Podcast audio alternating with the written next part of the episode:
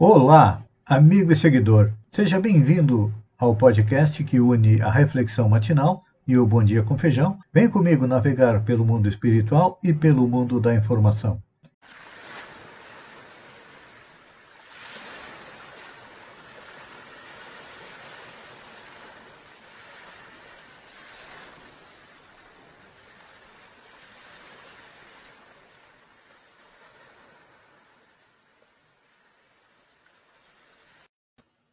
Olá, amigos e seguidores. Sejam bem-vindos à nossa live diária da Reflexão Matinal, onde eu e você vamos em direção ao nosso coração para lá, como jardineiros espirituais, elevar templos às nossas virtudes, ou seja, fazer com que elas cresçam, floresçam e frutifiquem, nos fazendo chegar mais perto da tão sonhada felicidade? É. São as virtudes como a humildade, a sobriedade, a sensatez, a compreensão, a tolerância, o perdão, a paciência, que aplanam o caminho da felicidade para nós. Mas esse caminho não é composto só de flores, não. Tem as pedras que são os vícios e os defeitos, os quais nós temos que arrancar, extirpar do nosso coração, mas se não pudermos fazer isso, vamos enterrá-los bem fundo, cavando é, masmorras a eles. Orgulho, vaidade, inveja são a causa da nossa infelicidade e que nos impedem de ser o homem de bem. Então, neste momento em que passou o Natal, estamos nos aproximando do final do ano, normalmente nós somos tomados por sentimentos contraditórios. Sentimento de felicidade por ter, por estar encerrando mais um ano, um ano difícil, o segundo ano da pandemia do coronavírus, um ano em que nós iniciamos com medo, mas pouco a pouco, com a primeira dose da vacina, com a segunda dose, nós fomos ficando mais esperançosos, mais calmos, mais tranquilos, e chegamos até os dias de hoje.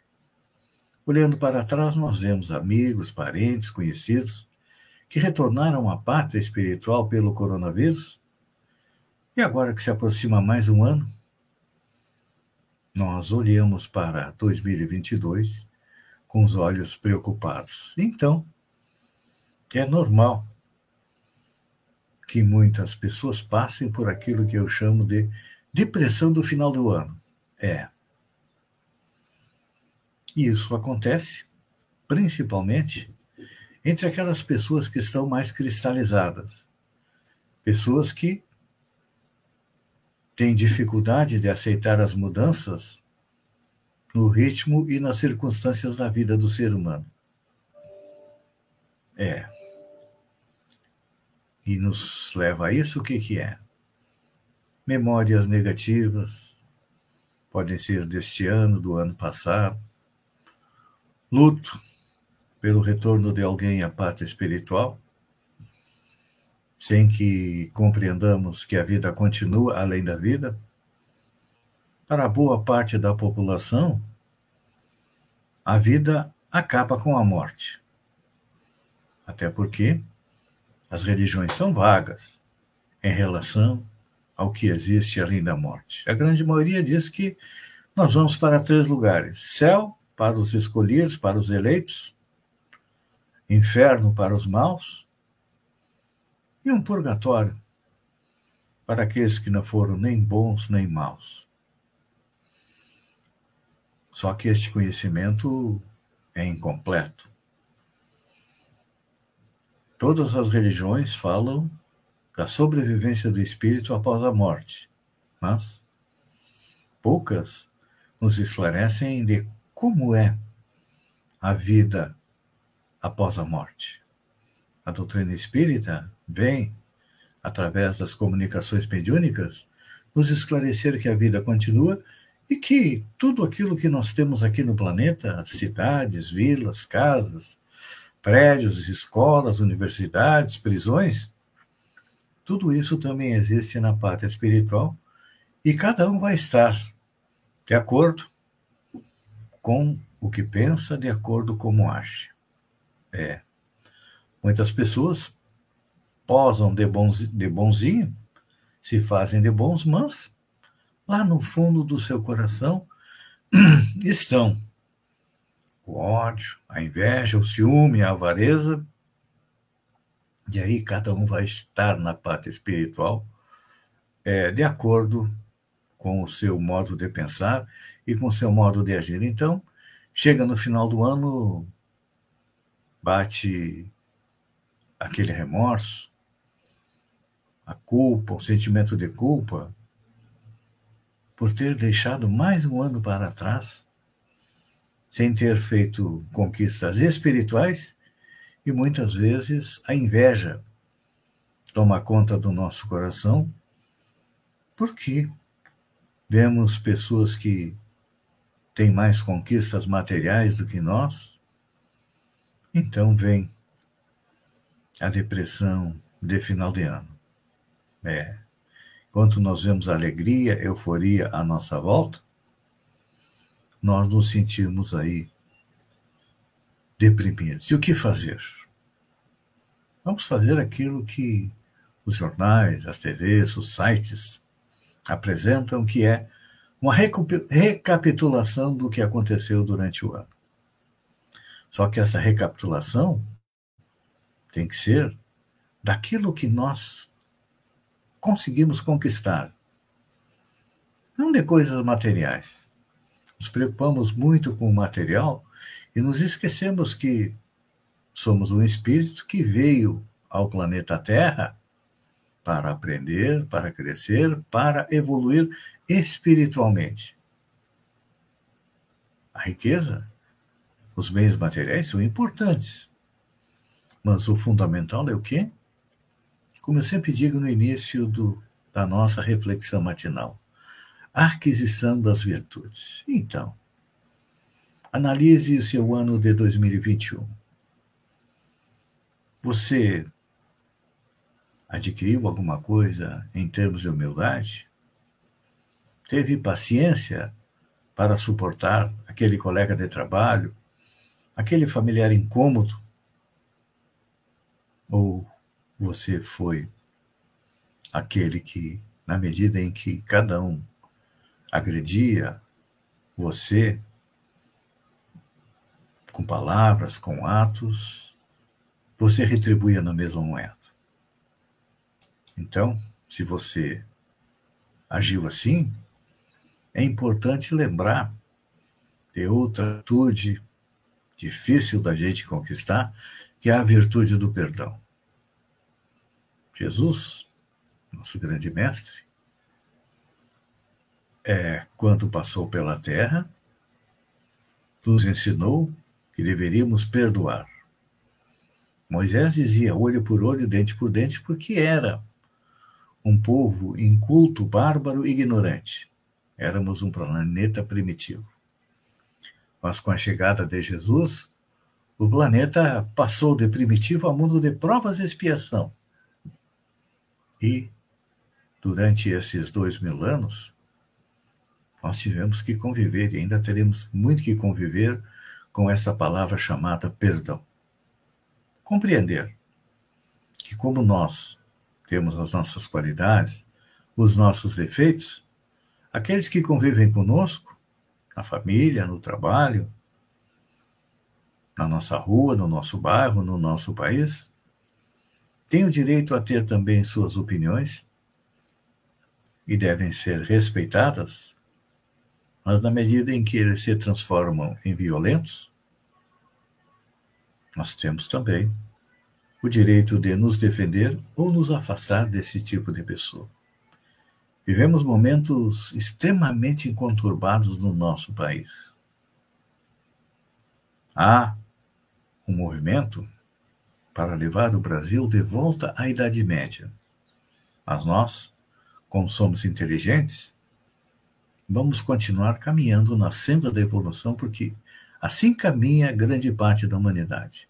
Não são aqueles que querem nos levar ao passado, para a Idade Média, para o tempo do feudalismo que vão vencer. Não. Jesus é o grande vencedor. Venceu a morte e na cruz nos mostrou que a verdadeira pátria a pátria espiritual, onde cada um de nós vai ter que responder à sua consciência pelos atos que cometeu. Pense nisso, amigo e seguidor, enquanto eu agradeço a você por ter estado comigo durante esses minutos. Fiquem com Deus e até amanhã, no amanhecer, com mais uma reflexão matinal. Um beijo no coração e até lá, então.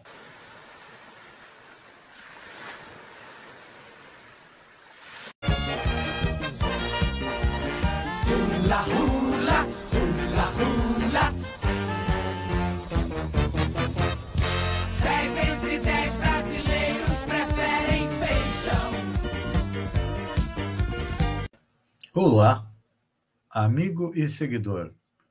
Seja bem-vindo à nossa live do Bom Dia com Feijão, onde eu convido você, vem comigo, vem navegar pelo mundo da informação com as notícias da região, Santa Catarina, do Brasil e também do mundo. Começamos com a região. Começamos por Sombrio.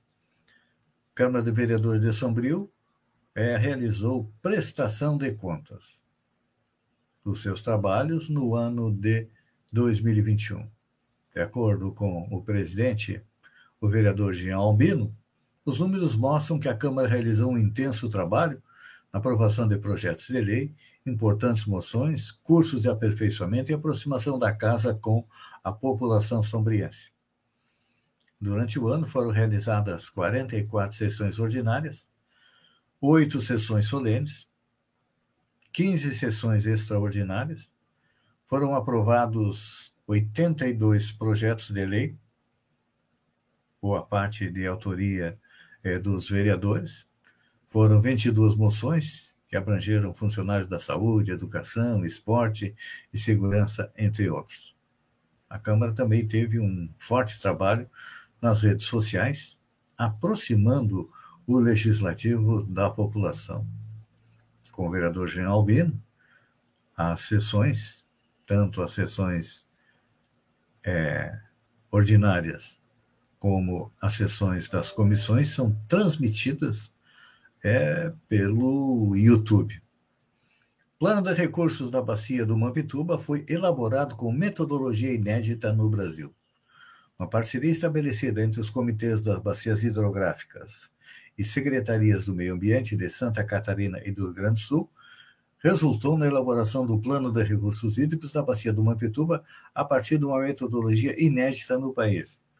No dia 15 de dezembro, em Assembleia Conjunta, os comitês de gerenciamento da Bacia Hidrográfica do Rio Araranguá e dos efluentes do Mampituba, que responde pelo lado catarinense, foi aprovado o Plano de Ações, último dos documentos que compõem o Plano de Recursos Hídricos a avaliação do presidente do Comitê da Bacia do Rio Araranguá e Efluentes e do Mampituba, Lourenço Pains Anete, o PRH, aprovado, conseguiu refletir bem os desejos da população da bacia hidrográfica de ambos os lados da divisa estadual. Ele explica que, além das peculiaridades da construção do planejamento de maneira conjunta, a pandemia foi obstáculo porque a maior parte das atividades foram realizadas de maneira remota. Mesmo assim, conseguimos ter uma excelente participação. Para isso, além das ferramentas tecnológicas para a realização das reuniões, assembleias e oficinas, uma plataforma de vídeos foi utilizada para que a sociedade, de maneira geral, pudesse acompanhar as discussões. Então, está aí. Vamos ver se implantam a cobrança pela água dos agricultores, porque nós, é, consumidores, pagamos pelo uso da água. E a gente sabe que os agricultores são quem mais consome água da bacia hidrográfica. Então, está na hora deles ajudarem a pagar a conta também. Prefeito Éder Matos entrega projeto técnico da SC 443 na Secretaria de Infraestrutura do Estado. O novo projeto técnico, adequado ao padrão exigido pela Secretaria de Infraestrutura, visando asfaltar 9 quilômetros da rodovia 443, que liga Meleira a Nova Veneza, foi entregue no dia 22 de dezembro pelo prefeito Éder Matos ao engenheiro civil Alexandre Martins, secretário adjunto da Secretaria de Infraestrutura do Estado. A obra tem um custo de 46 milhões. Na entrega do projeto técnico, o chefe do executivo meleirense esteve acompanhado do diretor da empresa Idealize Engenharia e Arquitetura, Daniel Busanello. O deputado estadual Volney Weber, que acompanha os trâmites junto ao governo do Estado, havia marcado a audiência e participou do ato. Segundo o parlamentar, o governador Carlos Moisés já sinalizou sua vontade de realizar a obra. Santa Catarina confirma mais dois casos da variante Omicron do coronavírus. Santa Catarina confirmou mais dois casos da variante Omicron do coronavírus no estado. Os pacientes são de Palhoça e São José, na Grande Florianópolis. A Superintendência da Vigilância de Saúde investiga para saber se houve transmissão local. O Estado já havia confirmado um caso em Jaraguá do Sul, no norte do Estado. A Secretaria do Estado está investigando outros 58 casos suspeitos de Omicron. É, está chegando sorrateira no Estado e vai se alastrar. No Rio Grande do Sul tem mais casos do que Santa Catarina, e nós estamos recebendo aí uma leva bastante grande de turistas que vêm aos nossos municípios do litoral. Pastor Torres, Balneário Gaivota, Balneário Rui do Silva, Araranguá, e é claro que trazem divisas que fazem a nossa economia girar, mas também trazem o coronavírus, que deixa uma grande preocupação no ar. Chuvas na Bahia são reflexos do Laninha e aumento da temperatura no oceano. As chuvas intensas que atingiram a Bahia nos últimos dias são reflexos do fenômeno climático Laninha e do aumento da temperatura das águas do Oceano Atlântico. Apesar de comuns neste período do ano, os temporais tiveram intensidade e duração atípicas. A Bahia segue em estado de alerta para chuvas intensas, já que há previsão de temporais para os próximos dias. De acordo com os meteorologistas, as enchentes que atingiram as cidades do sul da Bahia são consequências das alterações climáticas. Neste ano, além do laninha mais intensa, mais intensa desde a segunda quinzena de outubro, a elevação de cerca de 1 grau centígrado na água da, na, nas águas de superfície do Oceano Atlântico favorecem a formação de chuvas na região. Então, significa que foi uma junção dos dois fatores que culminaram com a tragédia. O número de mortos já chega a 20. E eu vi uma charge interessante, né? Enquanto o pessoal da Bahia pede ajuda na água, o presidente Jair Bolsonaro que vai liberar os impostos para quem quiser comprar é, jet ski. Ele descansa aqui em Santa Catarina enquanto que deveria estar auxiliando aí junto com o seu ministério os desabrigados lá da Bahia. Secretária, ou melhor, secretaria, desculpem, do Ministério da Saúde, não, é secretária, diz que nenhuma preocupação séria de segurança foi identificada em vacina contra a Covid em crianças. Uma nota técnica assinada pela secretária extraordinária de Enfrentamento à Covid, Rosane Leite de Mello, enviada ao Supremo Tribunal Federal, afirma que a vacina contra a Covid para crianças de 5 a 11 anos é segura. A posição da secretária subordinada ao ministro da Saúde, Marcelo Queiroga, vai na contramão dos questionamentos do presidente Jair Bolsonaro, desculpem, que diz haver desconfiança e uma interrogação enorme em relação aos supostos efeitos colaterais da aplicação de vacinas contra a Covid em crianças, que, infelizmente, o nosso presidente vive no mundo da lua. Está sempre viajando na maionese. Ele, como é um negacionista de carteirinha, é claro que não quer vacinar. Não queria vacinar a população, foi obrigado. Mesmo assim, atrasou o máximo possível. Agora está utilizando a mesma estratégia em relação à vacinação das crianças. Olha só. Cidades ao redor do mundo cancelam festas de Réveillon por Covid. Alta do número de casos da Covid e a propagação da nova variante Omicron fez diversas cidades ao redor do mundo anunciarem o cancelamento das suas tradicionais e famosas festas de final de ano. Vamos ver o que, que nós temos aqui. Nós temos Veneza, Pádua e Treviso na Itália, Florença, Bolonha, Campânia, Lazio, Vêneto e Emílio Regina também cancelaram é, na Itália. No Reino Unido, o famoso show de fogos do Ano Novo nas margens do Tâmisa não acontecerá. Na França, as festividades foram canceladas em Paris. Em Portugal, Nazaré, Porto Braga e Albufeira também cancelaram suas comemorações de Ano Novo.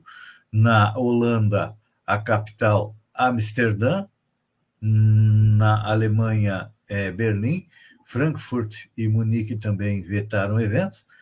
No Japão, Tóquio também cancelou. Nova Delhi é, na Índia e cidades como Nova York, Cidade do Cabo, Melbourne, Bangkok, Dubai, Las Vegas, Sydney e Taipei também cancelaram seus eventos. E nós aqui no Brasil, não. Vamos fazer festa e que venha a Omicron, que nós estamos de praças abertas. Inclusive aqui em Balneário Gaivota, que teremos shows. Então, a todos vocês, obrigado pela companhia, fiquem com Deus e até amanhã com mais um Bom Dia com Feijão. Um beijo no coração e até lá, então.